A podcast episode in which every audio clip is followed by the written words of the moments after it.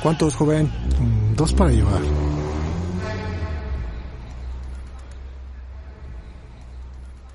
¿Cómo están, par de dos? Hola, hola. ¿Qué onda, amigos? ¿Cómo están? Buenas noches. Buenas noches, México. Buenas madrugadas. eh, ¿Filipinas? China. Piripipín. Para los que nos escuchan desde Buenas, China, amigos. buenos días. Buenos, buenos días a mi amigo Koki Tanabe, que está en Japón. Buenos días. A Harish, bueno, what's it? Ese es buenos días en Japón. Como ustedes no lo hablan, güey, pues Yo espero que, espero que sea correcto y no hayas hecho el comentario más racista de, la- de toda la historia de este podcast. ¿Has inventado la madre a alguien No, en no, para nada, japonés? no pasa nada, ¿no? Sí, justamente. Sí, güey, Espero- exacto. así de, oh, le declaré la guerra, güey, ¿no? Persona Sí, no grata en Japón. Justamente. Mira, yo ya, soy- yo ya soy persona no grata en Guatemala, güey, te recuerdo. Sí, exacto. Ay, te pasas contigo. Pero, ¿Qué onda, amigos? ¿Cómo están? Bien, bien, ¿Nos oye. ¿Qué, qué, qué- conejo, ¿qué, qué, qué onda? ¿Qué- ¿Traes nuevo look? ¿Traes look de, de, de micrófono? Traigo look de vagabundo. De básicamente no me he ido a cortar el cabello, no me he, uso- no me he rapado yo solo. Ya me voy a dejar crecer el cabello otra vez, güey. Traes look de, de fundita de micrófono, güey. Justamente, Oye, justamente. conejo, Te ¿y eso obedece micrófono. ¿Cómo- cómo va el a- a ejercicio, fans? O sea, ¿obedece a que tus fans te están pidiendo ese nuevo look? ¿Ya estás reclutando audiencias? No, mira, eh, este, no, no, no, o sea, de hecho, eh, me harté de traer el cabello largo porque cuando me levantaba tra- traía todo el cabello alborotado. Entonces, dije, ah, me voy a rapar a la chica. La re- entonces, es muy cómodo traer el cabello corto, pero la realidad me gusta traer el cabello más largo. Entonces, ya lo voy a recuperar, es a lo único que obedece esa situación. Muy bien. Bueno, pues qué bueno, güey. Este, ¿cómo, ¿Cómo va la relación con tu vecino? ¿Qué hay de nuevo? ¿Qué pasó esta semana? ¿Se besaron de lengüitas? ¿Se agarraron como paragüitas? ¿Qué pasó? ¿Viajaron como elefantitos? ¿Qué hicieron? Estamos he estado trabajando, he tenido trabajo, entonces no he tenido tiempo de ver al vecino. Mm, con razón te ves hoy tan desalineado. güey. Sí, sí, sí. Güey, si, si no, si no hay razón para peinarse, ¿para qué chingados lo tú qué, qué, qué pasa? ¿Qué, qué ha pasado con, con Incantatum? ¿Cómo va, cómo va mi, mi, mi petición de los, wa- los waffles Lenguardum Leviosas? La petición de tus waffles eh, aún está en proceso de aprobación por el contenido no calórico, sino altamente, digamos, sexoso que le, le imprimes cada vez que lo dices. Entonces, me está costando un poquito de trabajo que lo aprueben para audiencias menores. Sí, porque del calórico, si me dices eso en un país como México, güey, no seas mamón. Güey, en un país donde le metes carnitas a una gordita de chicharrón, güey. Sí, no seas mamón. Así de, oiga, pónganle menos chocolate. Por cierto, voy a adelantar que en mi reseña de hoy tengo una queja y un este un plus. No manches, ¿en serio? Sí, güey, se super mamaron, pero bueno, ahí para el final del, del. ¿Por? Bueno, ahorita nos, cuen- nos cuentas al final. güey. Sí, sí, sí, después para el final. Sí, porque si no luego... Pero bueno. bueno, tuvimos este eh, ¿cómo se llama? Espera, espera, güey, no te adelantes, ¿sí? O sea, vamos, vamos a hacer las cosas como se deben. Y señores, con ustedes, la sección del conejo y las métricas. Tuvimos retro esta semana, güey. Esta semana nos estuvieron escribiendo, tanto a Kike como a ti o a mí. Quita tu pinche música. Tuvimos retro, gente que nos decían que la princesa Leia sí es y que no era. Y entonces, pues, miren, les recordamos que aquí ninguno es experto. Simplemente somos amigos que se sientan a platicar sobre películas y series y comida. Fans de algunas cosas. O sea, somos. De lo único que somos expertos es en cagarla, güey. O sea, de ahí en En, fuera. en- en tragar, güey. En eso sí somos expertos. Lo que les digamos que vayan a comer, vayan y pruébenlo. Eso sí. De, de lo otro nada más venimos y platicamos de cosas, pues bueno, que nos gustan, ¿no? Que, que en su momento vimos y que, y que obviamente siendo de diferentes edades, pues tenemos un punto de, de vista diferente y obviamente tenemos cierto conocimiento diferente de un mismo tema, ¿no? O sea, ya sabemos que el, que el que lo sabe todo es el pinche Quique, pues porque él ha vivido 200 siglos Entonces, él, él, él, él, fue a estudiar con Matosale en la prepa, güey, entonces no mames, ¿no? ¿Cómo ves, Quique? Mira, te voy a responder así. El hecho de que haya yo eh, pues vivido varias generaciones, ¿no? Y, y, y, que me declare transgeneracional porque, porque por fuera soy generación X y, vivo, ¿no? Este, es un millennial casi centennial atrapado en cuerpo de baby boomer pues me da chance de hablar de cosas distintas. Y, y, como decían, pues bueno, nadie es experto en los temas, ¿no? Hablamos de lo que sabemos, lo que pensamos, lo que leemos, lo que escuchamos, los mitos urbanos, las realidades y los chismes, ¿verdad? Este, ¿verdad, Pedrito?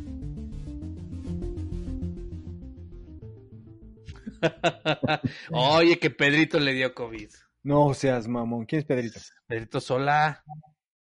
Y a Pati Navidad Ajá. también. El que salía, el que salía con, con Pati Chapoy. Next.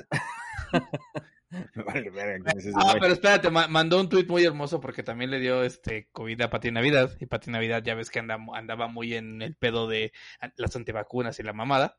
Sí. Entonces, Pedro Sola publica, estoy en mi casa tranquilo porque tengo mis dos vacunas. no como otra gente.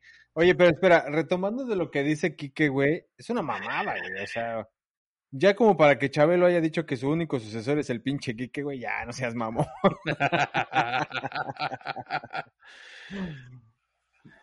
Oye, pero no, no sabía. Eh, Pe Pedro Sola es el de um, Ventaneando. Ese mero. ¿El, ¿El, que la cagó con la mayonesa? Justamente. Ok. Y Pati Navidad. Ya la perdimos. Pues es una actriz Pati? mexicana, güey, que salió. Sí, ya la perdimos, güey. Andaba muy sí, pro. No, es que, sí sé quién es, güey, pero por eso dije, porque sé, sé que se aventó dos que tres comentarios de acá no. que la onda más alienígena y que la Sí, sí, sí, y que Trump es mi pastor y nada me faltará. Sí, ella lo que necesita es otro tipo de pastor, un pastor alemán que la cuide, güey. No, pues bueno, ahorita es hasta lo último que supe es que está en tu, está este con oxígeno, güey. Sí le dio fuerte, güey. Sí le dio fuerte, güey. ¿Ya es muy, ya es muy grande, Pati Navidad? No, pero ella no está vacunada. Órale. Es muy curioso, güey, que Patty está a punto de no llegar a su apellido, güey. Exacto. No, pues se le va a adelantar el regalo de navideño. Mames, qué buen chiste. Solo tú lo entendiste. Ah, sí, güey, cállate a la verga. Mira, aquí que ni te pelo está viendo su celular. No, pues que trae ley, güey, también no que se va a reír en media hora, güey. Tiene 48 años, Pati Navidad. Es, es contemporánea mía, no la molesten. No, pues ya, ya no está tan joven, güey. Ya la, la, su Navidad ya empezó por ahí del año de Matusalén, güey. Ah, pues mira, ¿qué te digo? Pero bueno, oye, conejo, ¿qué, qué, puta, ya nos podrás dar las métricas de hoy? Las métricas, de, las métricas de, hoy. de, hoy. te valió madre, güey. En el primer episodio, en el primer puesto, Matrix con 50 reproducciones esta semana. Ok. Matrix es, es, es, el top de. Ya lleva como tres semanas, si no me equivoco, tres capítulos. Eh, le sigue la Liga de la Injusticia y me bajaron a What If por Big Bang Theory. ¿Otra vez Big Bang Theory? Subió al tercer Big Bang Theory. Big Bang Theory siempre está en la lucha. Ok. Oye, y retomando, eh, pues sí, sí hubo acá comentario de intensismo, ¿no? Sí hubo el intensismo de, de lo que platicamos de la princesa Lea. Uh -huh. Este, que yo la, la, neta es que sigo apoyando la noción de que ella no es una princesa Disney, no, no es una princesa, yo no te será, apoyo, espero nunca sea, güey, ¿no? O sea, ella es la princesa Lea de Star Wars, ¿no? Y tan tan, ¿no? O sea, la neta es que no necesita estar en ese rubro para, para seguir siendo princesa y no porque pertenezca a Disney tiene que estar a huevo en ese, en ese rubro, ¿no? Pero bueno, el que, que, me apoya, porque pues, somos lo más cercano a, a la edad, ¿no? no estamos tan alejados. Pero mira, la verdad es que hubo una discusión fuera de, no, o sea, ya con, la, con, la, con la, gente que, que, que, escuchó el episodio y que dijo si es, no es, y pues Kike nos hizo el favor de, de, investigar con una persona que trabaja en Disney para decirnos que no, a la chingada, no es princesa Disney. ¿Por qué? Por cuestiones de dinero, nada más. Pero no tiene nada que ver el dinero, güey, o sea yo seguiré pensando que ella no lo necesita, güey, o sea. Este, yo quiero agradecer el comentario que nos hizo Julio. ¿Sí, ¿sí estoy bien, Kike? ¿Julio es el nombre? Sí, el nombre correcto es Julio. Ok. Julio, Labrador. es como, como, el, como, como el Golden Retriever. hoy, hoy vienes de un pinche incorrecto que te cagas. Así se llama, güey, ¿no? Julio Labrador, ¿no? Sí, te escribió, te estuvo intenciando. Qué raro, ¿eh? me estuvo intenciando. De hecho, te voy a leer dos. Te voy a leer el primer ah. comentario que, me hizo del, del, capítulo de las princesas. Por favor, que ustedes comenten algo en lo que lo encuentro. Sí, en, mi caso fue mi, amiga Coral, que fue la que me mandó el mensaje que les reenvié a ustedes. Es un audio en el que ella nos explicaba todo, que hay, hay una especie de ceremonia de coronación que se hace en Disney para decir quién es y quién no es princesa. Y ya después vimos que Kike nos, nos corrigió que no, que esa, esa ceremonia es únicamente para hacer más varo. Porque ella es una mentirosa, mentirosa. Sí, incluso les comenté que, en ese sentido... Oye, fíjate que lo que me dijo Julio fue... Ajá, ¿qué te dijo? Ah, ok. Bueno, digo esto y, tú haz tu comentario. Mira, me dijo lo siguiente. Siento que hice falta en ese podcast. Estoy peleando solo de este lado del cel. No me lo imagino agarrando a putas con el celular. Estos pendejos no saben nada. Etiquétenos cuando sea así. Y luego dice, Leia no es una Disney Princess, ya que no pertenece a la franquicia. Totalmente de acuerdo contigo, Julio. Y luego dice que él quiere de live action, espera ver Atlantis, El Imperio Perdido y El Planeta del Tesoro. Y por último me dijo que chingue su madre el conejo. Ah, ¿Otra? ¿Otro? Ah, fórmate, güey. Hay un chingo de gente esperando, ¿eh? O sea, sí, sí, que, le molesta que no hayas, visto, no hayas visto a tu vecino y que Ana y Elsa no entraron en la franquicia ya que, ya que Frozen generó su propia marca y no les favorecía agregarlas, ya que por sí solas daban mucho más dinero, que era lo que ya nos platicaba aquí que hace antes de, empezar a grabar el podcast, ¿no? que, Disney le vio como, como más negocio a, al tema Frozen por, por su lado que, agregarlo a, las franquicias, ¿no? al paquete de princesas. Tú por tu lado, Kike, ¿qué tuviste?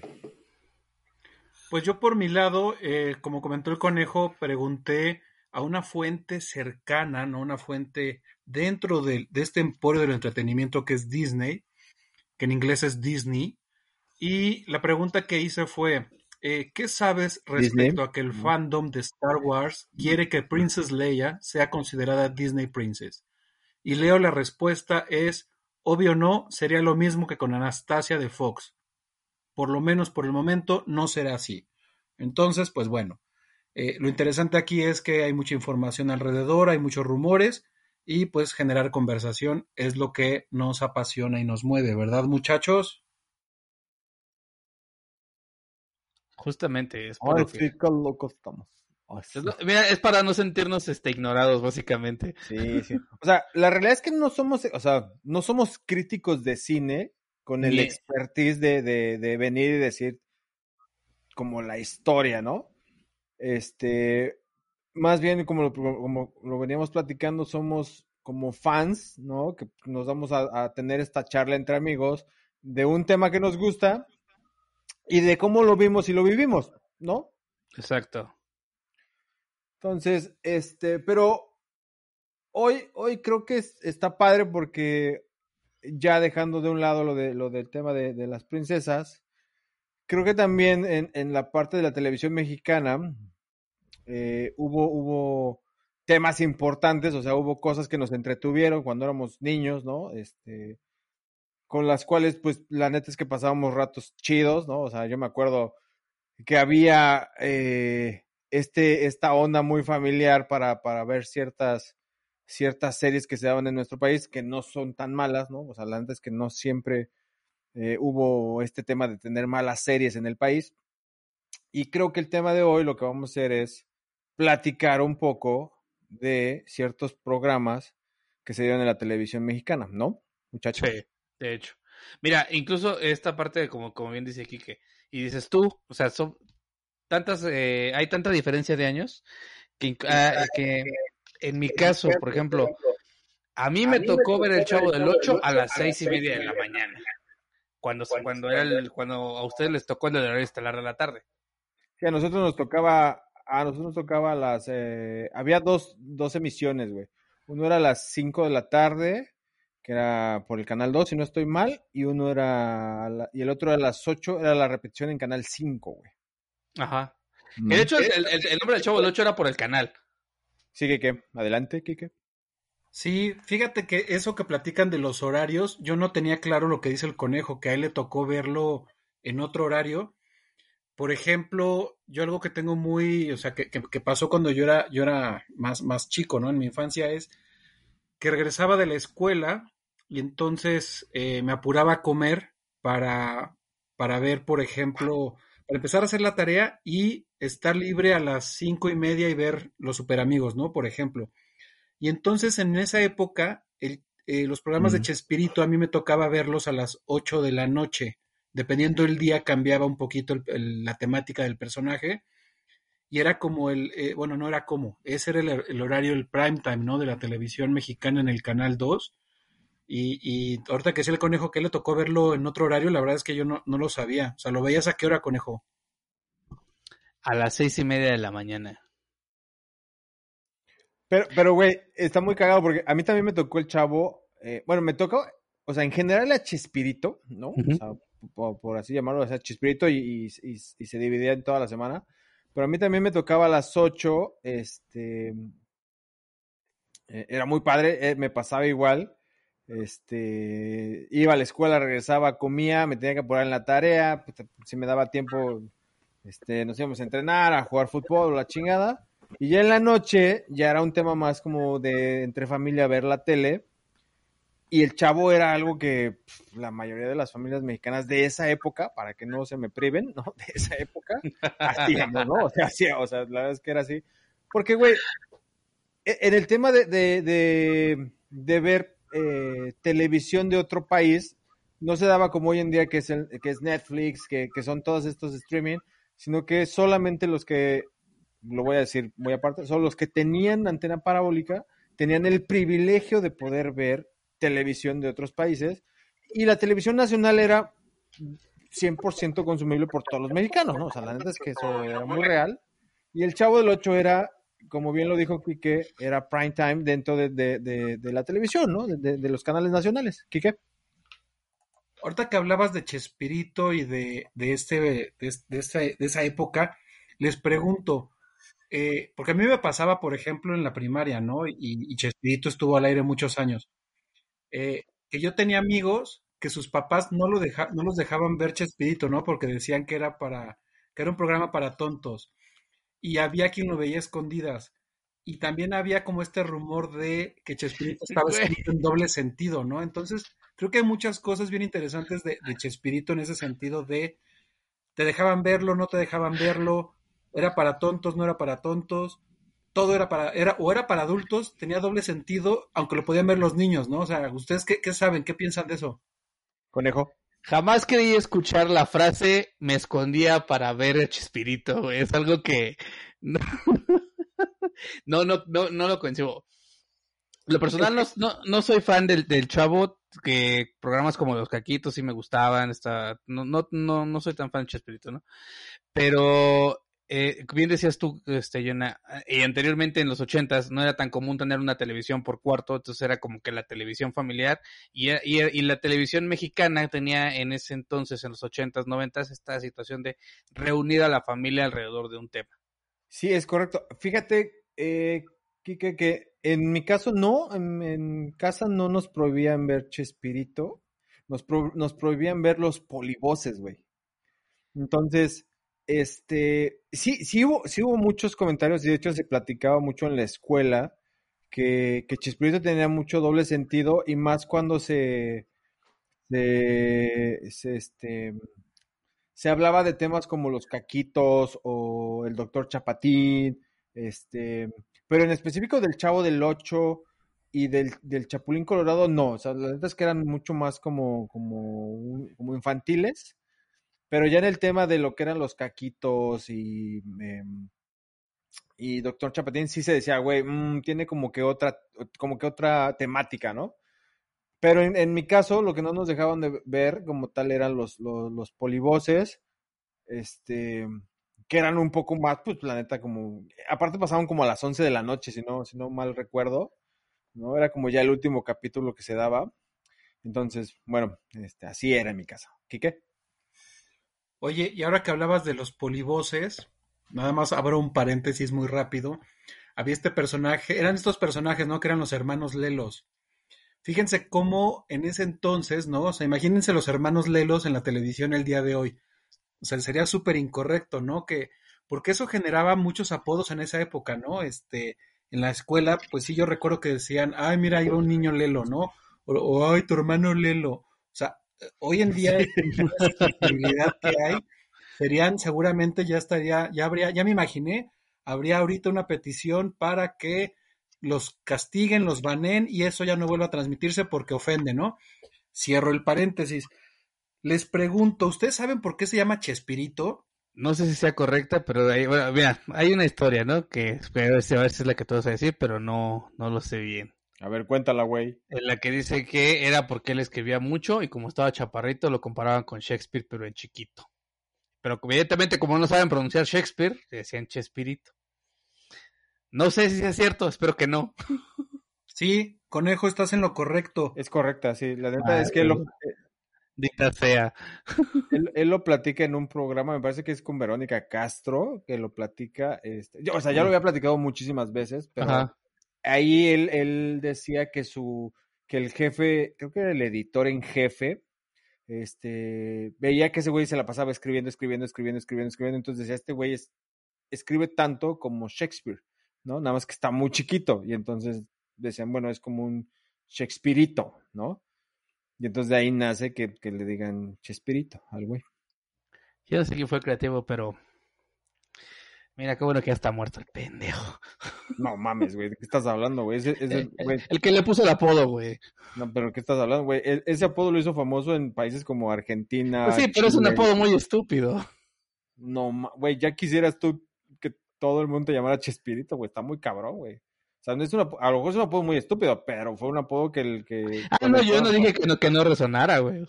Dije que es un apodo muy estúpido. ¿Qué qué?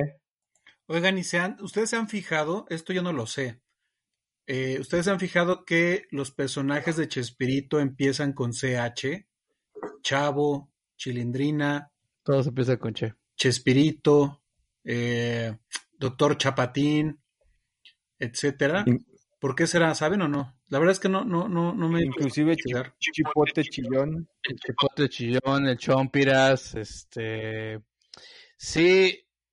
En realidad no, no, nadie ha dicho, ni él dijo por qué, pero sí hay, sí, hay una relación entre el nombre de los personajes. Sí, no, no, la verdad es que no sé. ¿eh? Hasta donde yo sé no hay una explicación del por qué. Güey, hablando en, específico de, por ejemplo, el Chavo del 8. El Chavo del 8 tiene un antes y un después, ¿no? De hecho. El, inicio del Chavo es con este, eh, este crew que era, el, era Doña Florinda, Kiko, eh, Don Ramón, la Chilindrina, el Chavo. Y de ahí se desprendían otros personajes secundarios. La, eh, la bruja del 71. Patty que era, como la base, y después ya se desprendían como, como secundarios, que era Pat, la vecina Patty, este, no existía, eh, eh, ¿cómo se llamaba el cartero? Jaimito el cartero, este, no, no existían esas, ¿no? O sea, la verdad es que no, no estaba ese soporte, y había otros vecinos que salían, ¿no? Que llegaban a aparecer, realmente casi los vecinos son, son muy esporádicos. Sí. Este, y, y, sí, cuando, cuando entra Jaimito y todo es cuando ya no está Kiko cuando Kiko se separa de, del programa.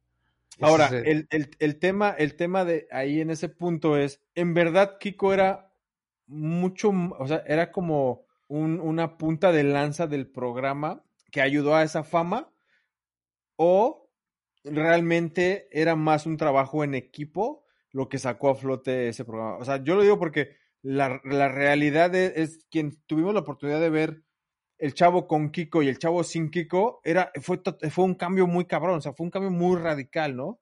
Y, inclusive sin Kiko y sin, y sin Don Ramón, ¿no? Que obviamente Don Ramón se sale y después, eh, desgraciadamente, fallece. Este, pero sí el cambio del chavo con y sin Kiko es muy radical. ¿Ustedes qué opinan de eso? Yo, fíjate que algo que, bueno, lo leí por ahí, he visto algunos videos y entrevistas, lo que hablan es que Kiko le empezó, o sea, empezó a robarle fama, ¿no? Digamos, a, ganar más peso entre los fans dentro de la misma serie del Chavo, ¿no? Y que por ahí pues hubo dos cosas. Uno, como esta parte de, de, celos artísticos, ¿no? De Chespirito hacia el personaje.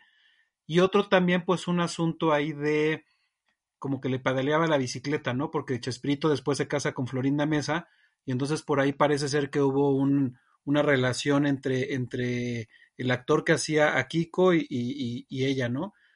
Pero bueno, al final, pues sí, él sale del programa y es cuando, cuando empiezan a, a desarrollar a otros personajes secundarios, pues para, para mantener, ¿no? Este, la serie que se transmitió, si estoy en lo correcto, como desde el 69 y no sé hasta cuándo fue el último capítulo, pero fueron no sé, 15, 20 años por ahí, eh, donde pues bueno, al final fue darle continuidad, ¿no? Y mantener el interés de una serie que, como bien decía Jonah, este, se hizo famosísima en, en, en, Latinoamérica, ¿no? Y, y, en, los países de habla hispana.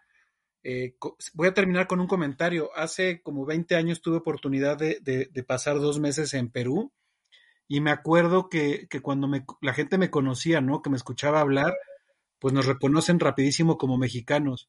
Y, y todos, así, invariablemente, todos me decían y me preguntaban por el chavo, por el chespirito, hablaban como ellos. O sea, en, en esos países nos identifican y creen que hablamos como, como ellos por los personajes. Y me ha pasado con gente que viene de Latinoamérica a México y que quieren ir a conocer la vecindad del chavo, ¿no? Entonces eso me parece muy, muy, este, híjole, no sé si decir eh, surrealista. Bueno, mira, hoy, hoy eh, justamente en Facebook me salió una de estas de 360, una, un, un render que hicieron de la, de la vecindad, se ve, les quedó muy chido, la neta, se, se veía del escenario principal, porque aparte la, la vecindad estaba dividida en dos secciones, que era el patio de atrás y el patio principal, ¿no? Creo que sí, sí hay una diferencia y, Kiko eh, eh, tenía un, una parte importante en el programa junto al chavo como un antagónico, este, que eh, disparaba ciertas este, acciones, ciertos conflictos dentro del programa, que ya no pudo ser reemplazado por otro personaje. Sí, definitivo. O sea, la neta es que creo que este, yo, yo lo voy a decir como, como fan del programa. Durante muchísimos años, y más cuando el señor eh, Roberto Gómez Bolaño estuvo, estaba vivo, él decía que, que, no, o sea, que no era así porque él escribía los chistes, ¿no? Y, lo entiendo. Pero nosotros que nos hemos dedicado a hacer stand-up, sabemos que escribir un chiste y que varias personas lo cuenten, este, no tiene nada que ver con el chiste, tiene que ver mucho con la interpretación, ¿no? O sea, puede ser un muy mal chiste, pero la interpretación puede ser muy buena, ¿no? El timing puede ser muy bueno y tú sabes que él va a sacar el chiste adelante, ¿no? Así es. Esa es una realidad. Yo creo que en esta parte sí es correcto. El señor Gómez Bolaños escribía muy bien, era increíble haciendo lo que hacía el señor. Pero también este Kiko era demasiado bueno como lo, o sea, Carlos Villagrande eh, eh, interpretaba demasiado bien al personaje, ¿me entiendes? O sea, Carlos Villagrande lo que decía, yo le puse los cachetes, yo le puse el, llorar en la esquina, yo le puse esto, esto. O sea, sí hubo un, prediseño del personaje de, por parte de Roberto, pero eh, al igual la Chilindrina, al igual este Don Ramón, todos los pues, todo, toda la característica ya interna del personaje la crearon los, los actores. Ahora, sí sabes, o sea, he, visto historias donde eh, antes de que existiera El Chavo del Ocho, Carlos Villagrán había estado actuando en una, en una obra donde él hacía un niño cachetón. Cuando, cuando le enseñan al personaje, a él se le ocurre traer a este niño, o sea, porque por lo que entiendo, y, quiero que quede bien claro, no lo sé, o sea, es por lo que entiendo, en, el, desarrollo del personaje, el, personaje no tenía los cachetes y la madre este y los movimientos, era otro tipo de personaje. Y entonces él decide traer al personaje que él inventa este, con lo que escribe eh, Chespirito. Y para mí es un éxito, O sea, la neta es que la integración que, habría, que había perdón, entre, entre Kiko y, Don Ramón, güey, se comía toda la historia de los demás, O sea, se comía el Chavo del Ocho, se comía la chilindrina. O sea, el único momento donde se rompía, güey, es cuando doña Florinda le pone una madresa a, don Ramón. Pero realmente el programa giraba en lo que Kiko y don Ramón hacían. Estoy hablando como fan, güey, ¿eh? o sea, para que no se van a poner locos. Eso es lo que en mi punto de vista yo veía, güey. O sea, la verdad es que a mí me encantaba el programa, pues porque sí, güey, o sea, Kiko traía el de chusma, chusma, acúsalo con tu mal, la torta de jamón, el niño popis, bla, bla, bla, ¿no? Este, y cuando ya no está, a mí se me hace, o sea, como que el trabajo en equipo saca el programa, pero ya no era tan divertido, en mi punto de vista nuevamente, ya no era tan divertido como cuando estaba Kiko, güey, ¿no? Y de ahí se desprenden muchísimas historias, ¿no? O sea, me parece que, que la chilindrina en sus primeras apariciones ella tenía como un problema de lenguaje, ella hablaba como si pisapo, si no estoy mal, y hubo una demanda ahí porque, pues, güey, se estaba burlando de, de ese problema. Pero si bien se sabe, y como bien lo platico Quique, se, de ahí vienen muchas historias urbanas donde, pues, uno, eh, la pelea de celos, este, hay, platican de un viaje que se hace a Chile, güey, y entonces en Chile todo mundo, güey, en un mar de, gente, empiezan a gritar el nombre de Kiko por encima de todos los demás, güey, y entonces, pues, a, Roberto le caga, güey, dice, pues, yo soy quien escribe, no mamen, ¿no? Y después se cuenta que, que sale la película del chanfle, y, y, entonces platican que, que, Carlos Villagrán y Doña Florinda tienen un romance, güey, ¿no? Y, cuando ya este güey ya estaba haciendo su luchita. Entonces está muy cagado ver cómo, cómo una serie como El Chavo del Ocho también tiene un trasfondo, ¿no? ¿Ustedes qué opinan? Fíjate que, Jonah, ahora que hablabas de, de, cómo Carlos Villagrán le da eh, matices al personaje, me da pie para hablar de, de cosas que seguramente ustedes también escucharon y es qué tanto, ¿no? Este Chespirito, eh, al momento de escribir y concebir al personaje eh, y, hace estas características, qué tanto el actor aporta al personaje, porque más adelante sí hay un tema de peleas, ¿no? Entre Chespirito y, algunos actores o actrices por el uso de la imagen del personaje, ¿no? O sea, por ejemplo, la chilindrina, yo me acuerdo yo de muy niño, a mí me llevaron mis papás a ver el show de la Chilindrina y era en el Teatro Versalles, que después se cayó en el sismo del 85, y era la Chilindrina en un show, en un teatro, y eso generaba también mucho, eh, mucho pleito porque Chespirito decía, son personajes míos, yo los, fueron mi creación, y estás usando un personaje y te estás adueñando de, de, de esa imagen para tú tener una, con fines de lucro, ¿no? Entonces, Tal vez seguramente pasó lo mismo con Kiko, que le agregas cosas al personaje y de pronto de quién es el personaje, ¿no? De quien lo crea, quien lo escribe, o de quien lo interpreta y le da matices, y entonces entras en este tema legal de quién tiene el derecho de uso de el personaje Chilindrina, el personaje eh, Kiko, etcétera, ¿no? Yo creo que esa parte es, es bien interesante. Mira, yo en lo personal creo que el personaje es de quien lo actúa, porque tú, o sea, el escritor tiene una preconcepción Bien dice eh, Jonah, tú puedes escribir un chiste, incluso dices, ¿sabes qué? No me gusta tanto este chiste a mí, y se lo das a otro comediante, güey, creo que te puede funcionar. Y en ese momento ya sueltas el chiste y se vuelve parte de, la rutina de la otra persona y se vuelve parte de, parte de su comedia. Aunque tú lo hayas escrito, pero sabes que a ti no te va a funcionar.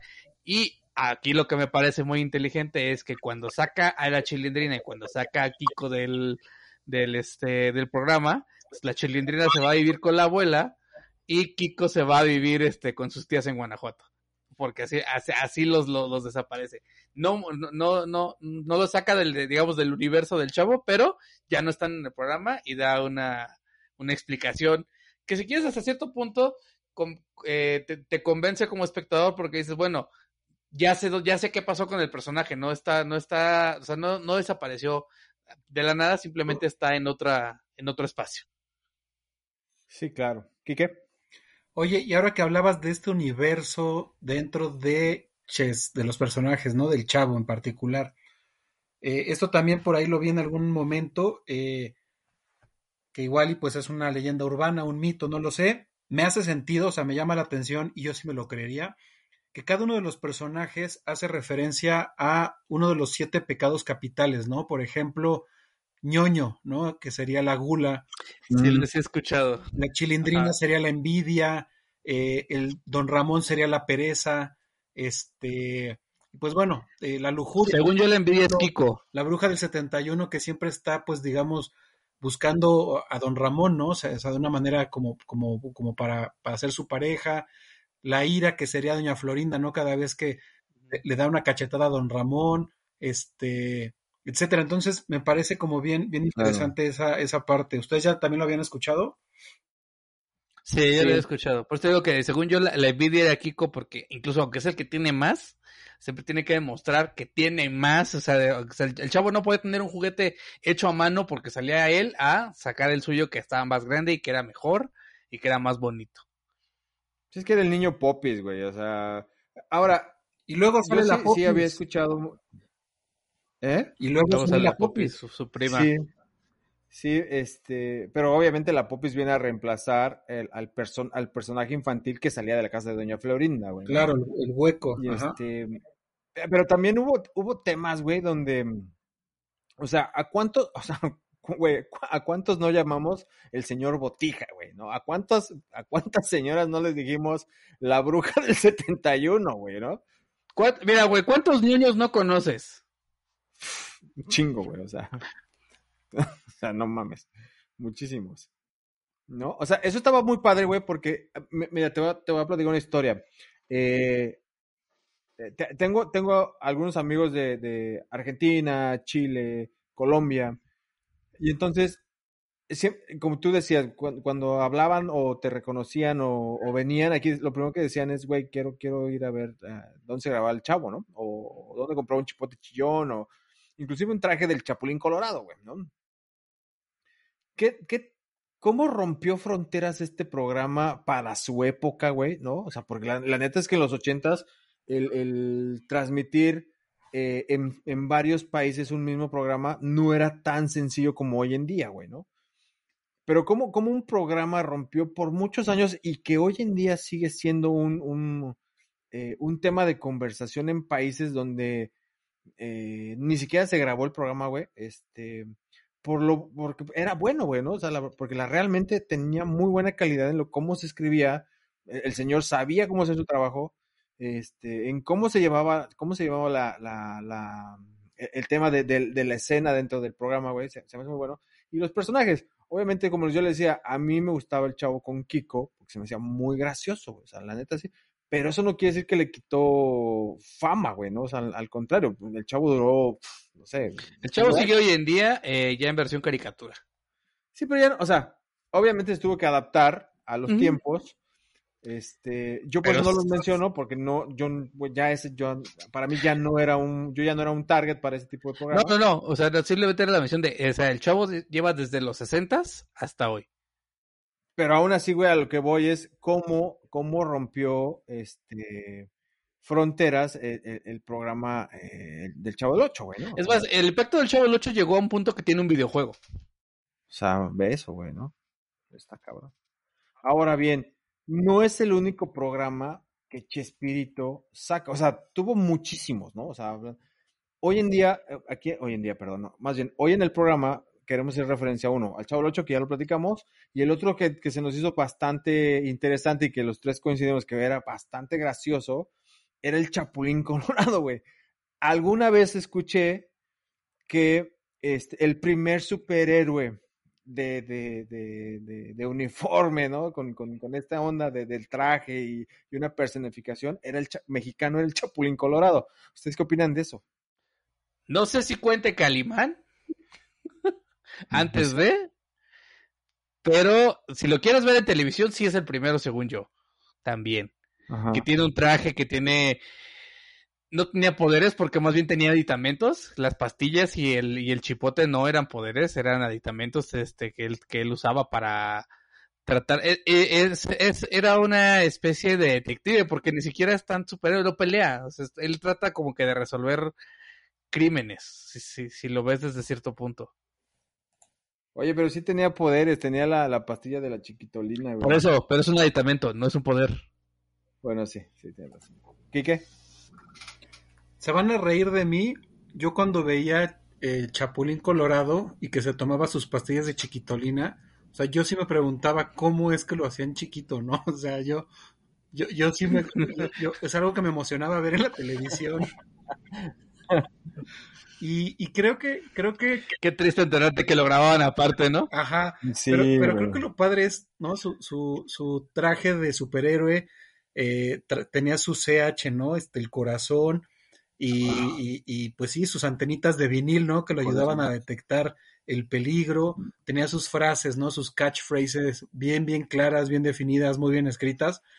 Y, y no lo hemos platicado, pero seguramente ustedes se acuerdan que todos estos personajes pues también cantaban, ¿no? O sea, a mí me compraban los discos con las canciones de los personajes de Chespirito.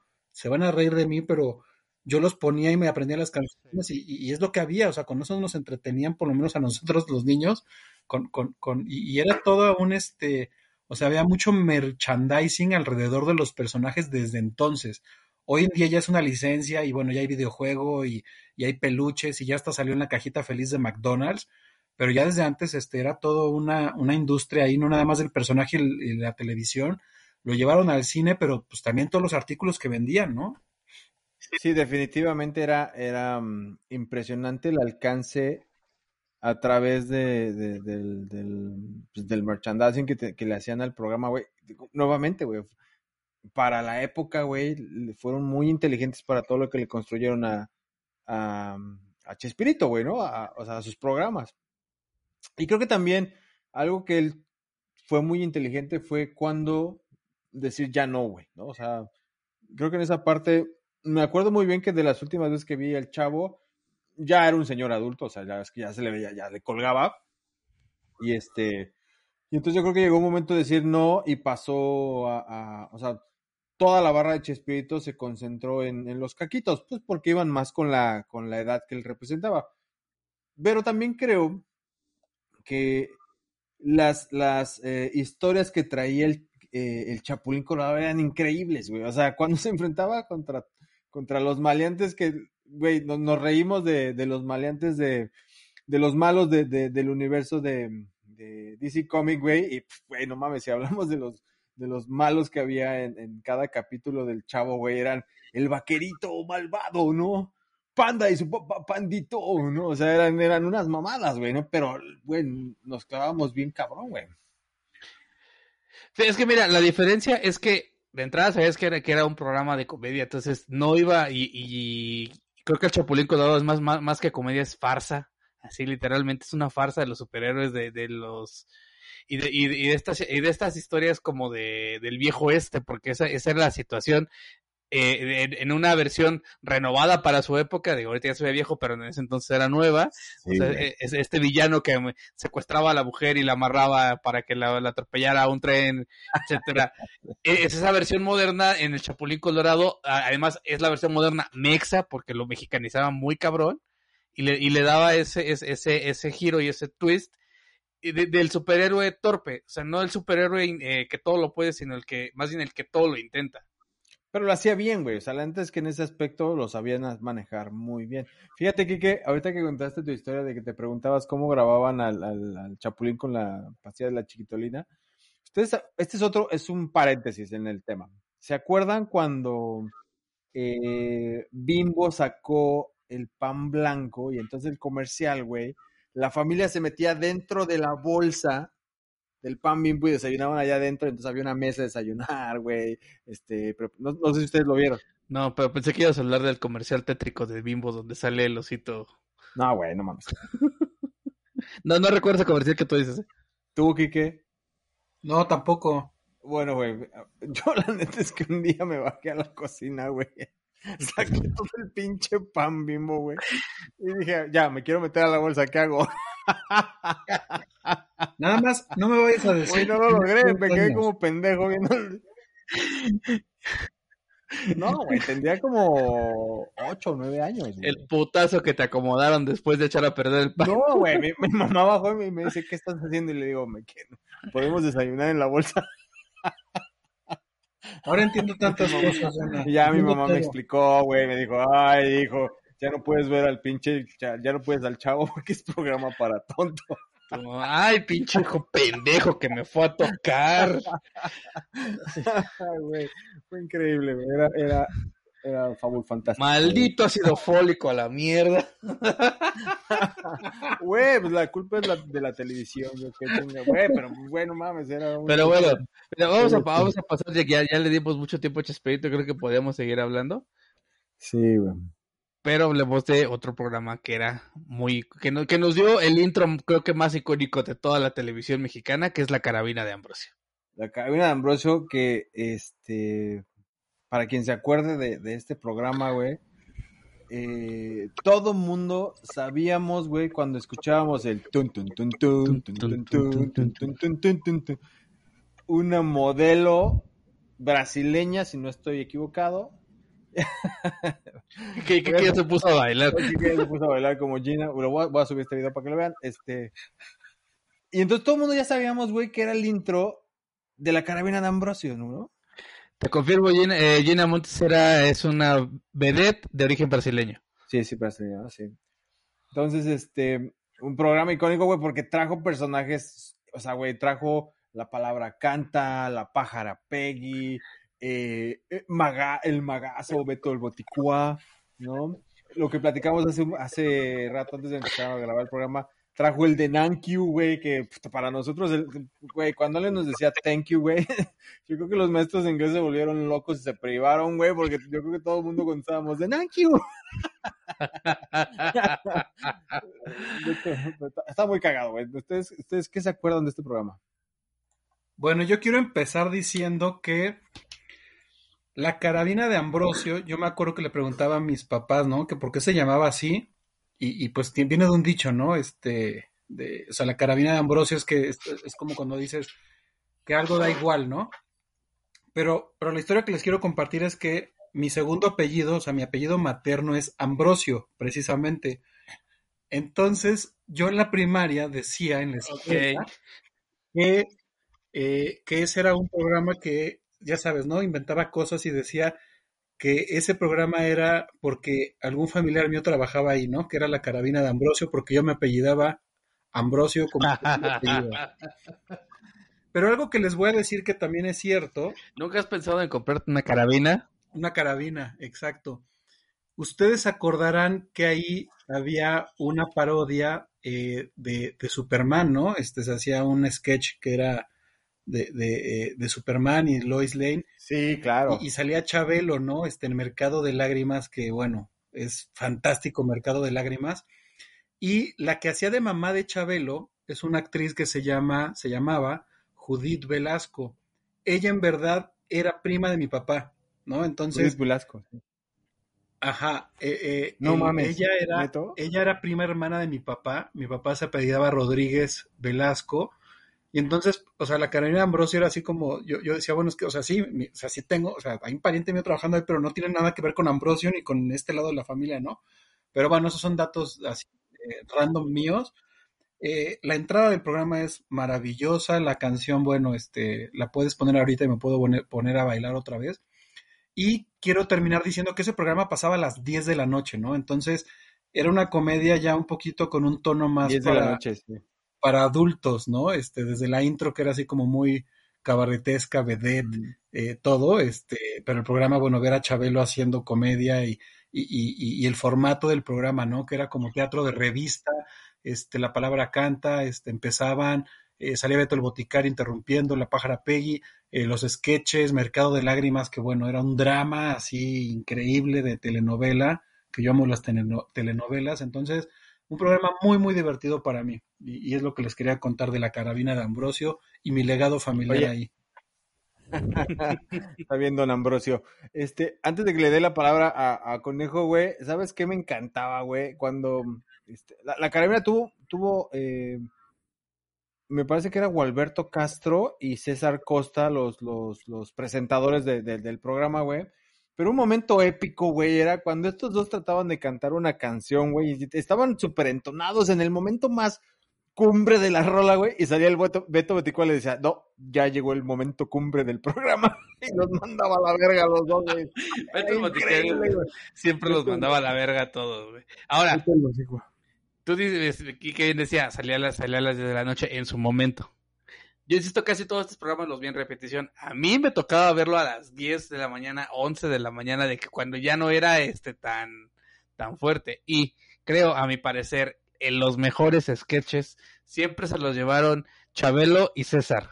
Cuando, cuando, hacían el ventríloco, Cuando hacían el ventríloco. Y Chabelo siendo un culero, porque aparte es un culero en ese personaje. Cuando conoce el, muñeco y se madrea a César, güey.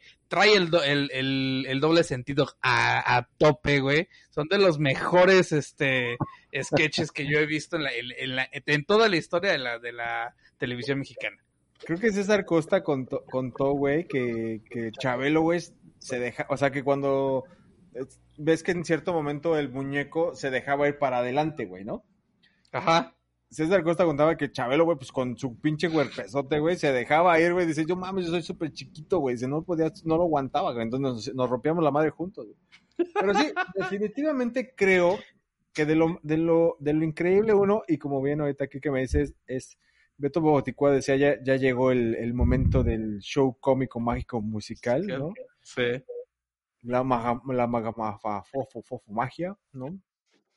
Este, y la otra, güey, era Peggy, güey, ¿no? Peggy fue un personaje que, que hasta hoy en día, en, en reuniones familiares donde habemos gente de, de los eh, 70s y 80s, este, podemos llegar a sacar un chiste del sí que sí de Peggy, güey, ¿no? Sí, de hecho, eh, las ultrasónicas le hicieron una canción a la pájara Peggy. ¿Ustedes, ustedes, bueno, ven vecinos?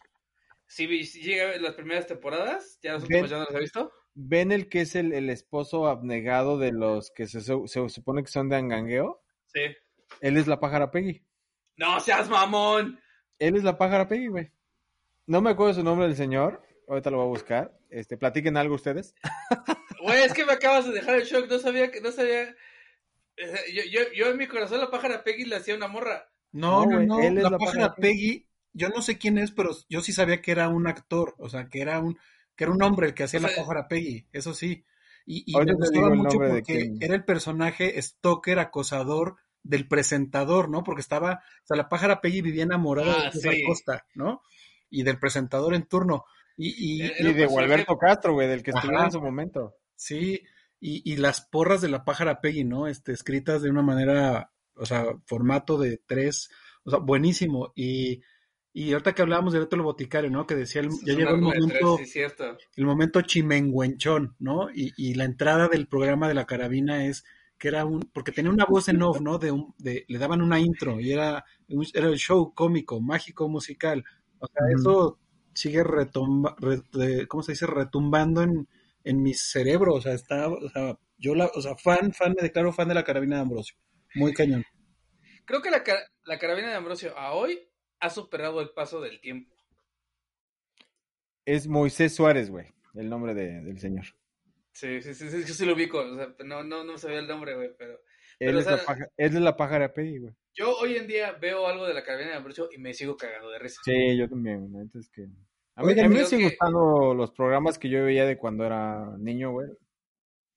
Y era muy cagado, güey, porque eh, si no estoy mal, era el Chavo del Ocho, güey, y luego la carabina y después los polivoces, güey. Así era el orden de... Los polivoces era el, el, programa que cerraba la el día en, en, en, la programación del, del canal, güey, ¿no? Pero bueno, así, así de bueno había ah, de programas en los 80. Otro de los que traíamos, este, era eh, chiquilladas, güey, ¿no? O sea, chiquilladas, un parteaguas en el tema de programas infantiles, güey, ¿no? Chiquilladas no soy tan fan, casi no me gustó. He de decirte que. ¿Será que yo lo vi ya más grande? Seguro. es que yo creo que. Yo ya no hice el conecte con las historias de chiquilladas. Es que además, ¿sabes qué creo? Y antes de darle la palabra a Kike, es. Creo que ya en tu época, güey, ya había muchas más caricaturas Con las cuales te, te, entretenías, güey. Y en nuestra época, güey, sí había, había un montón de caricaturas, muchas de, de Hanna Barbera, pero chiquilladas, o sea, este tipo de, de programas, güey, sí eran más como, como nuestro top, güey, pues porque era el cierre de la noche, antes de dormir. Entonces, para ti era más un tema de a lo mejor de, de, de, de 3 a 6 de la tarde tú te inundabas de caricaturas, güey. Y para nosotros, güey, era un tema de 8 a, de 7 a 9 de la noche, güey. Veíamos muchos programas, entre los cuales estaba El Chavo del 8, Carabina Ambrosio, Chiquilladas, güey. Creo que era Chiquilladas, El Chavo del 8, este, Carabina y Los Polivoces, güey, si no estoy mal. Nuevamente lo digo, soy un fan, no soy un pinche, no, no era yo el programador del canal, para que no se van a encabronar, yo no sé. Entonces, este, pero sí creo que en nuestra época, güey, estuvo mucho más marcado por estos, estos programas, güey, ¿no? Este, que por caricat que por tantas caricaturas. Sí tenemos muchísimas buenas caricaturas, güey. Pero el cierre de nuestro día se basaba en ver eso y era nuestra plática en la escuela, güey, ¿no? Sí, a mí me tocó ver chiquilladas en el momento en el que literal estaba al aire, ¿no? O sea, no como el conejo que le tocó ver las retransmisiones. Y eh, me tocó verlo cuando los, los actores, por ejemplo, Lucerito y Alex Intec, eran parte del elenco y son contemporáneos míos, ¿no? Entonces, lo que les quiero decir es que yo veía chiquilladas y eran, y yo veía un programa donde yo veía a niños que eran de mi edad, ¿no? Y me gustaba mucho, uno, verlos haciendo comedia, dos, así que hicieran las parodias de lo que pasaba en el momento, porque ellos hacían parodias de las telenovelas que estaban pasando en ese entonces, hacían parodias de los noticieros y además imitaban artistas, ¿no? Entonces, por ejemplo, me acuerdo Ginny Hoffman, ¿no? Imitando a Amanda Miguel o esto, imitaban a Daniela Romo y hacían la imitación del segmento de noticias de hoy mismo eh, o hacían este, la parodia de Cuna de Lobos y salían muy bien caracterizados. Entonces, yo, yo sí creo y a mí me gustaba porque, porque eran niños que tenían talento, ¿no? Talento para cantar, talento para actuar, talento para hacer comedia, y, que era bien complicado. Entonces, la verdad es que para mí sí, sí era muy entretenido porque no era un programa, digamos, ahí como hecho al aventón, ¿no? O sea, sí, sí estaba bien hecho, bien escrito y había talento de verdad. Entonces, para mí Chiquilladas fue así como, me divertía y como decía Jonah, pues al otro día hablabas de eso en la escuela, ¿no? Este, es lo que les quería compartir. Sí, de hecho, Chiquilladas, o sea, a mí también me pasa, güey, Chiquilladas nace en el 82 si no estoy mal, lo pueden checar, me parece que no estoy mal. el 82-83 me parece que nace. Yo, yo sí lo, sí también era de, era parte de mi generación, obviamente. Después tuve la oportunidad de conocer a Carlos Espejel, a Lucerito, a Alex Inte, Jimmy Hoffman, este, a, ¿cómo se llamaba el mago? Este, Roddy, el maguito Roddy. maguito Roddy? Sí. Roddy, este, Sí, fue en el 82, termina en el 89, güey. Yo tenía un año, o sea, tenía un año cuando terminó esta, cuando terminó. Entonces, ustedes conocieron a Lucerito de niña, güey, pero yo cuando conocí a Lucerito ya es, ya estaba cantando y casándose con Mijares, güey. Pero, güey, entonces a lo que te voy, a lo que voy es, este, sí, la neta es que a mí sí, sí me gustaba, güey. ¿Sabes cuál me encantaba, güey? No sé si era Pituco Petaca, güey, haciendo de Jacobos, de Jacobo Zabludowski, era increíble, güey, o sea, no mames, era de lo mejor, güey. Este, otro, pues, obviamente, güey, de los más populares, güey, pues el, el, ya sabes, Chiqui Drácula, güey, ¿no? Ese fue, güey, güey, como hablábamos el otro día de, de, los trajes para Halloween, Chiqui Drácula fue durante muchos años el traje preferido de Halloween de muchos niños, güey, por, por lo que hacía Carlos Espejel con el personaje, ¿no? ¿Quique? Con el mucho mello. Sí, me gustaban, por ejemplo, estas frases, ¿no? Que usábamos así como la de, como cuando dijiste la de la carabina de Ambrosio, el thank you de Nenkyu, pues este, el, el, el, el maguito Roddy, ¿no? Que sus palabras mágicas eran chim pum pam tortillas papas, o la frase de Chiquidrácula, ¿no? De, vas a sentir mello. O sea, eran frases así de, fiesta, de, de, te las robabas y las decías, ¿no? Y ahorita que dijiste de, de, una de las chicas, de las niñas que eran Pituca y Petaca haciendo a Jacobo Saludowski, bueno, con sus audífonos en las orejas y hablando así gangoso y diciéndole, adelante Lupita, pásame la llamada, bueno, moría de risa, ¿no? Güey, cuando salía Ivone y Beth, cabrón. Era fenómeno. Cuando hacía. Ah, sí, adelante, conejo. Es, que por, eso, por eso yo no conecto con chiquillas, por eso mi chiquilla no me gusta, Porque todas las referencias que ustedes hablan, yo no las vi. O sea, evidentemente, eh, ya me tocó llegar, a ver a Jacobo Zabludowski, güey, a, días de que se muriera prácticamente, ¿no? Sí, güey. La, verdad es que te perdiste un gran programa, un gran, gran programa. Este. Había muchísimo, porque, puta, güey, nunca veías un programa igual, güey. O sea, eso fue algo que se agradecía bien cabrón, güey. O sea, siempre había historias nuevas, güey. Siempre había personajes nuevos. Este. Siempre iban, imitaban bien. O sea, era un programa que se hacía. A lo mejor, güey, a lo mejor nosotros no lo sabemos y tiene muchísimas leyendas urbanas, pero. Este para nosotros lo que veíamos era increíble, güey, ¿no? O sea, era un gran programa, o sea, para nuestra época y, y como niños de esa edad, güey, lo disfrutábamos muchísimo, ¿no? Qué lástima que te lo perdiste, ahora entendemos, güey, porque estás tan traumado viendo tus pinches supercampeones, pero bueno, no pasa nada, güey, ¿no? Este, si no tenemos algo más que agregar de chiquilladas, pasémonos al otro, al otro, este, programa que traíamos que era Cachun Cachun Rarra. Cachun Cachun Rarra semillero de grandes, de grandes cómicos, ¿no? Que tampoco igual el pinche conejo sabe nada seguramente. Lo llegué a ver. No me gusta el tono, el tono de comedia que maneja porque intentan, a mi parecer, intentan hacerlo como un programa para adolescentes, pero con un humor infantil. Entonces siento que está desfasada ahí esa situación de, de, de, de la visión de quien lo escribió. Es que era lo de nuestra generación, güey. Nuestra generación está pendeja entonces, pero... mira, mira quién habla, los que necesitan salud mental y... A mí no me mide. ¿Quique? ¿Quique? A mí de cachún cachún rara, cuando me toca verlo, es... Eh, los personajes son más, son mayores, ¿no? Que, que yo. Entonces, digamos que tal vez yo iba como en la primaria, empezando la secundaria, y Cachún Cachún Rara es como la vida escolar de la prepa, ¿no? Y, como dijo Conejo, este, intentaba hacer comedia como para adolescentes con comedia más infantil. Y lo que me llamaba mucho la atención es que los personajes eh, eran más, eran mayores de lo que representaban, ¿no? O sea, ya estaban más grandes y, y representaban personajes como de una prepa. Sin embargo, lo que me parece bien interesante, y, lo dijo Jonah hace rato con otros, otro programa, es la cantidad de apodos que salen de ahí, ¿no? O sea, todos conocimos a un, a un porquirio, una petunia, este, una, o sea, al chicho. A chicho, y estaban estos personajes bien estereotipados, ¿no? La, la rocker, la fresa, el de barrio, el, el, niño rico, el inteligente. y eso es lo que generaba la comedia, ¿no? Personajes tan distintos entre sí, conviviendo, interactuando y enfrentando situación, la misma situación, ¿no? Entonces es ahí donde detona, desde mi punto de vista, esa comedia, ¿no? Gente tan diferente en un mismo lugar, todos ahí metidos en la prepa, todos tuvimos, y si no me lo niegan ahorita, a una maestra Godzilla, ¿no?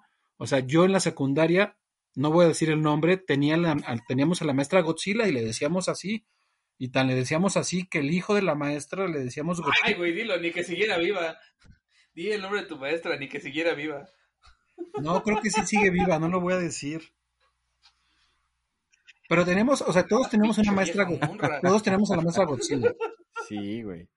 Eh, fíjate que, que este había muchísimo de dónde, de dónde cortarle tela al programa. O sea, sí, es cierto. O sea, se daba un, un, tema, más que adolescentes siendo niños, se daba un tema como adolescentes siendo como muy goofies, güey, ¿no? O sea, haciendo como muy, muchas tonterías de la edad, güey.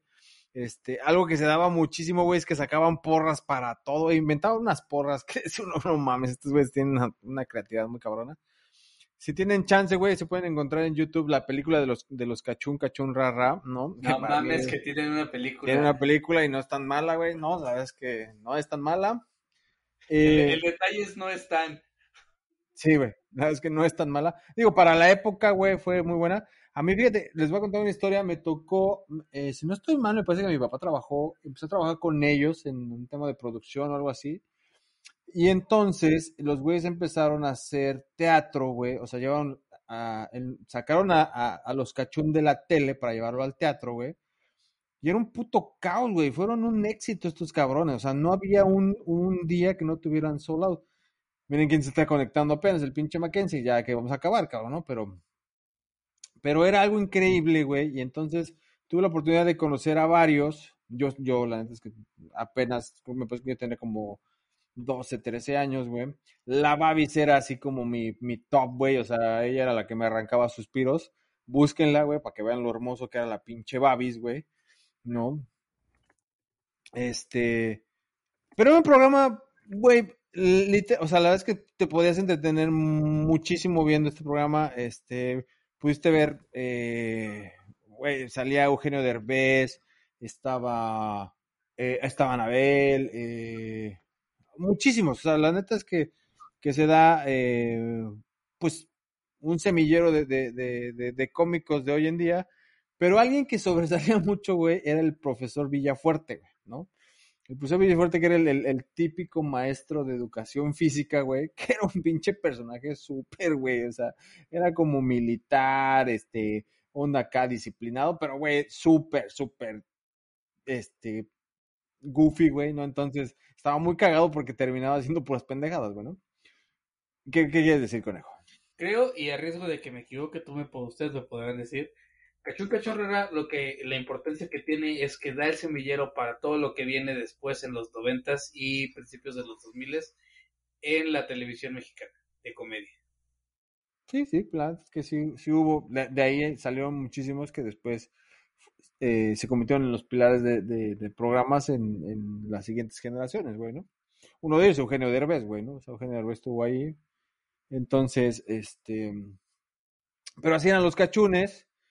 Y después, pues bueno, la verdad es que hablando de, de, otro programa, imagino que, podríamos eh, cerrar con este, es eh, Papá Soltero, güey, ¿no?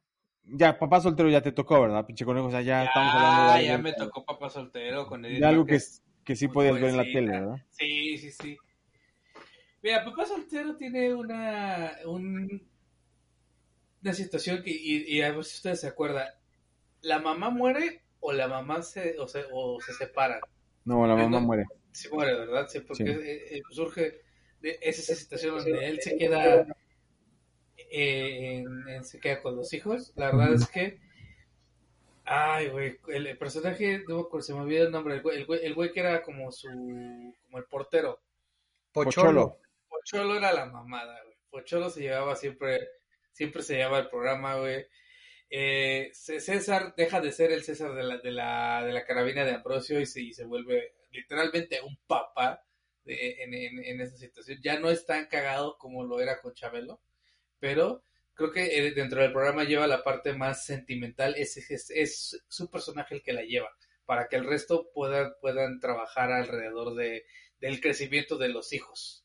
A mi papá soltero nuevamente me toca verlo y eh, yo conecto porque por la edad que yo tenía a finales de los ochentas, principios de los noventa, eh, ustedes recordarán que sale ahí Edith Márquez, ¿no? Y este, y, es como la hija bueno, no es como la hija, es la hija. Sí, claro. Tiene un hermano menor que es Cesarín y tiene este, al, hermano mayor. Entonces, este, eran como historias, ahora sí que de mi época.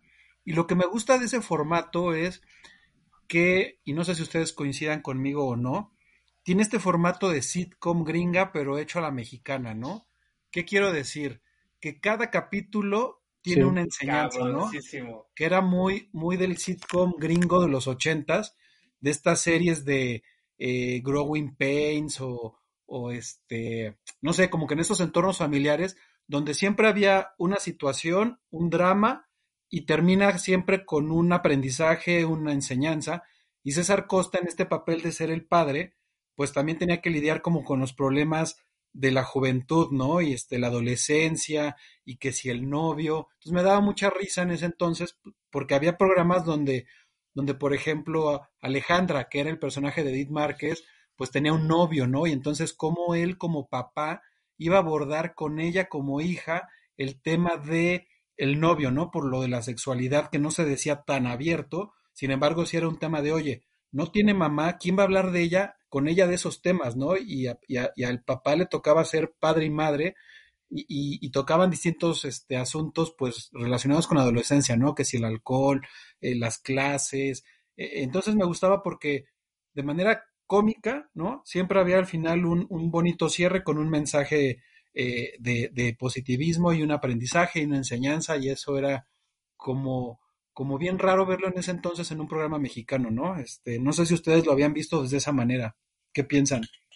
Sí, sí, sí definitivo. O sea, eh, siempre, siempre había algo que aprender, ¿no? O sea, como, como de, buenos modales, de toma, toma buenas decisiones, de confía en tu familia. O sea, ese era como, como el valor principal que tenía la serie.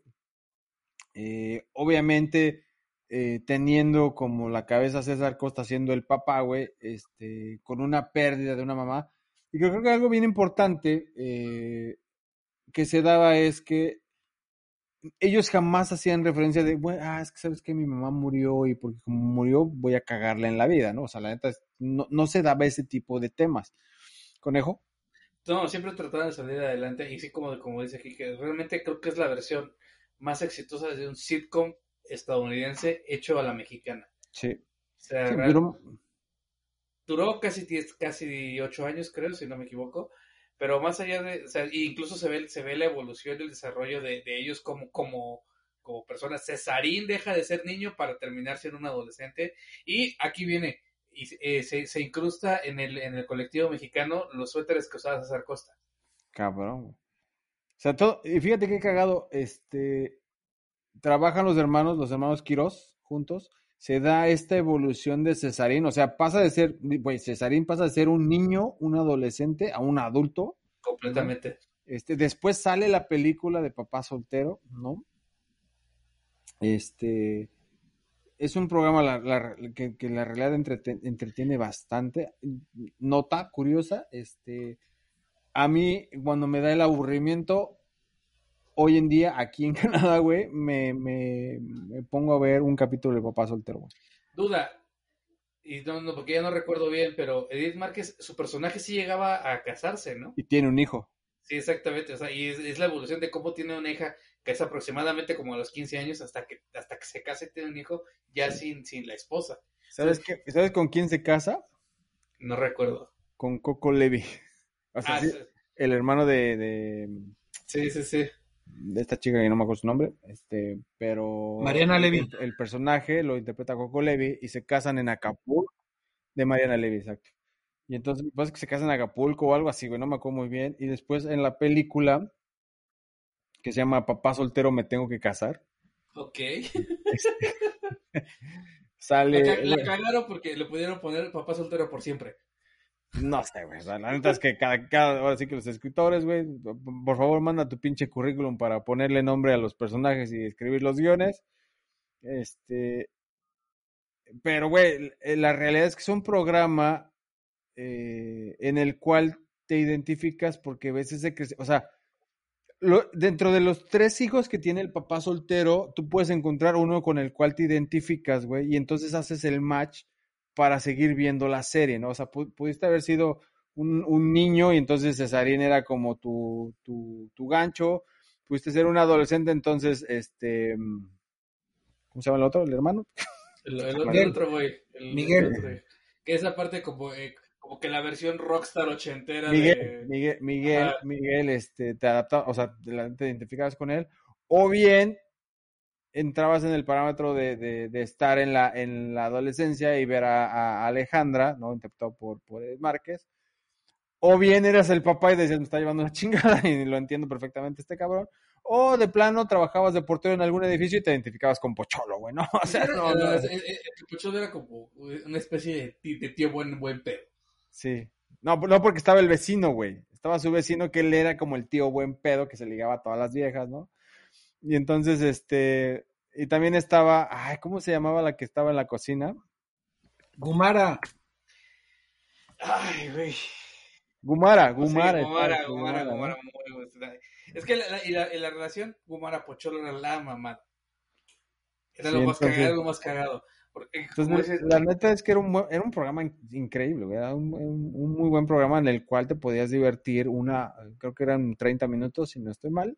Sí. Este, y siempre tenía un mensaje, güey, este, me acuerdo muy bien, creo que hace dos semanas vi un capítulo donde Cesarín, a Cesarín lo invitan a un, bueno, Cesarín invita a una chica a un antro y la chica pasa al antro porque ella sí tiene su, su, su ID para poder entrar y él no lo tiene y lo manda a la verga y lo dejan afuera. Bueno, entonces dije, güey, no mames, qué cagado. O sea, traían situaciones que realmente te podían pasar a ti, y entonces tú decías, ah, huevo, sí, no mames, es súper difícil, y sí, güey, no mames, y los novios y las novias, y, los, y el papá y la comida y los amigos. Entonces, creo que estaba padre porque te llegabas a identificar muy bien con lo que pasaba con el programa, ¿no? En tu vida, güey. Creo que era una comedia muy real. Es, reflejaba mucho la, la, realidad de la época. Sí. ¿Quique?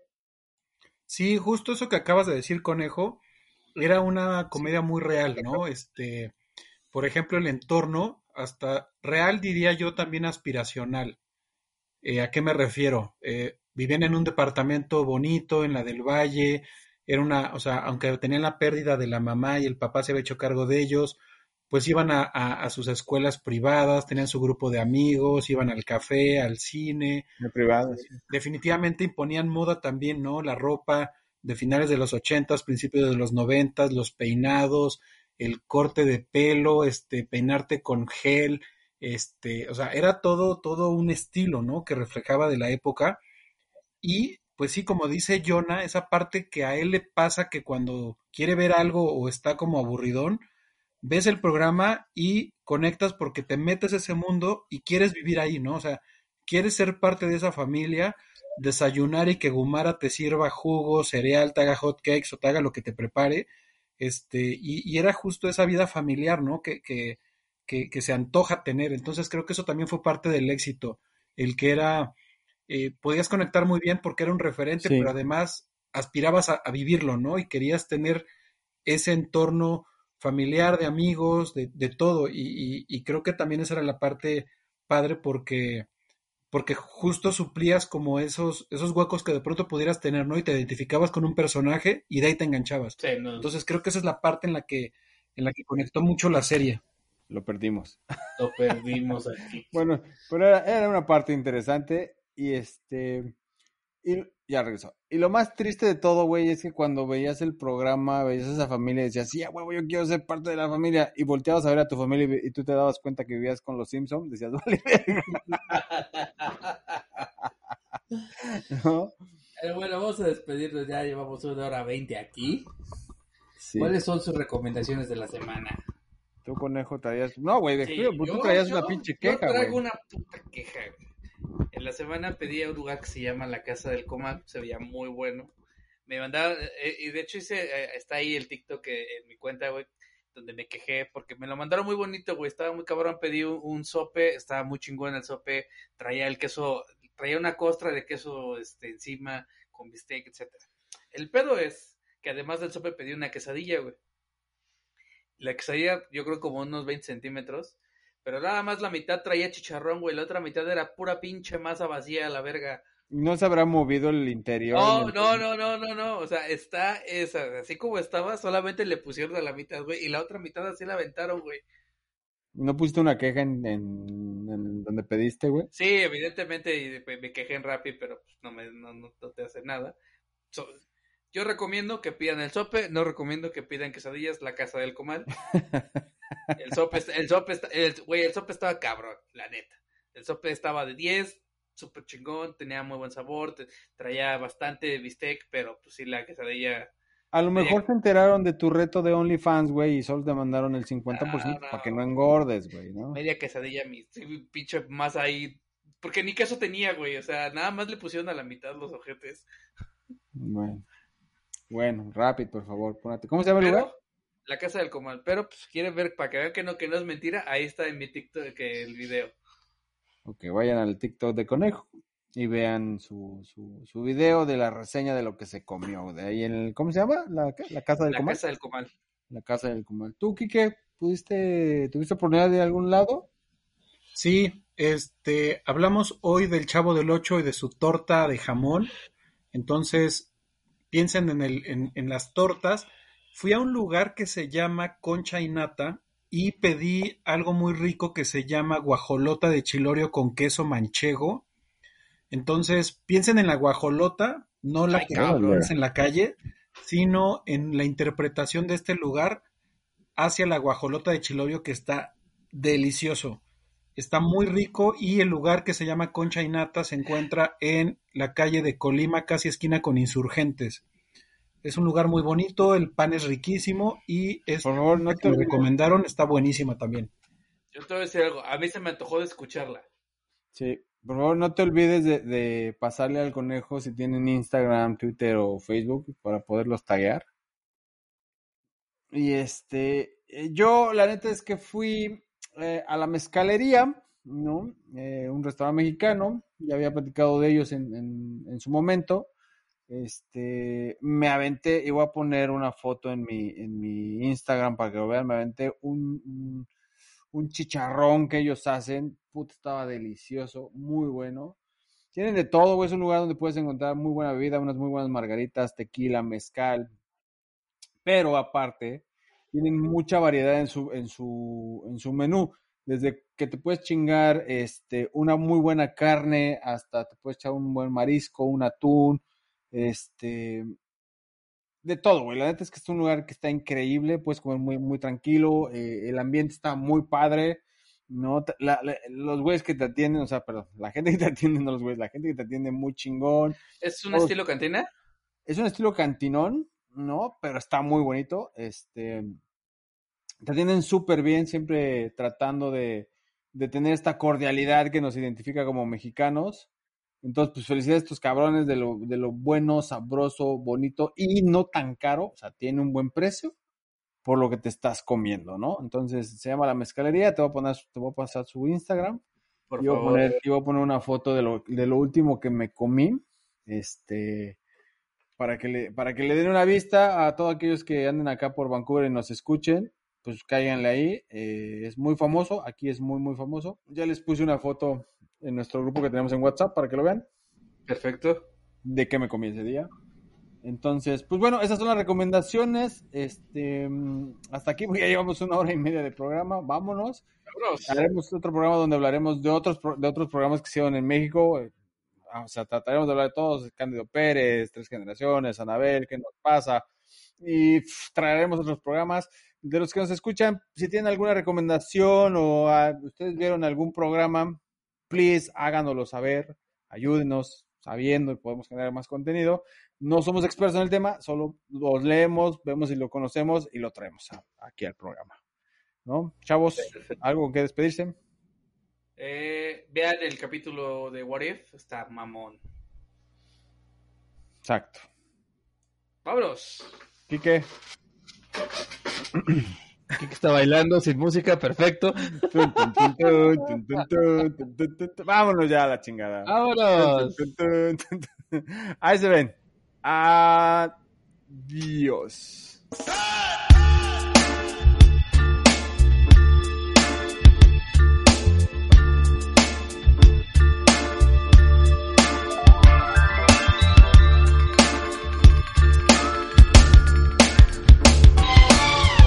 ¿Cuántos, joven? Dos para llevar.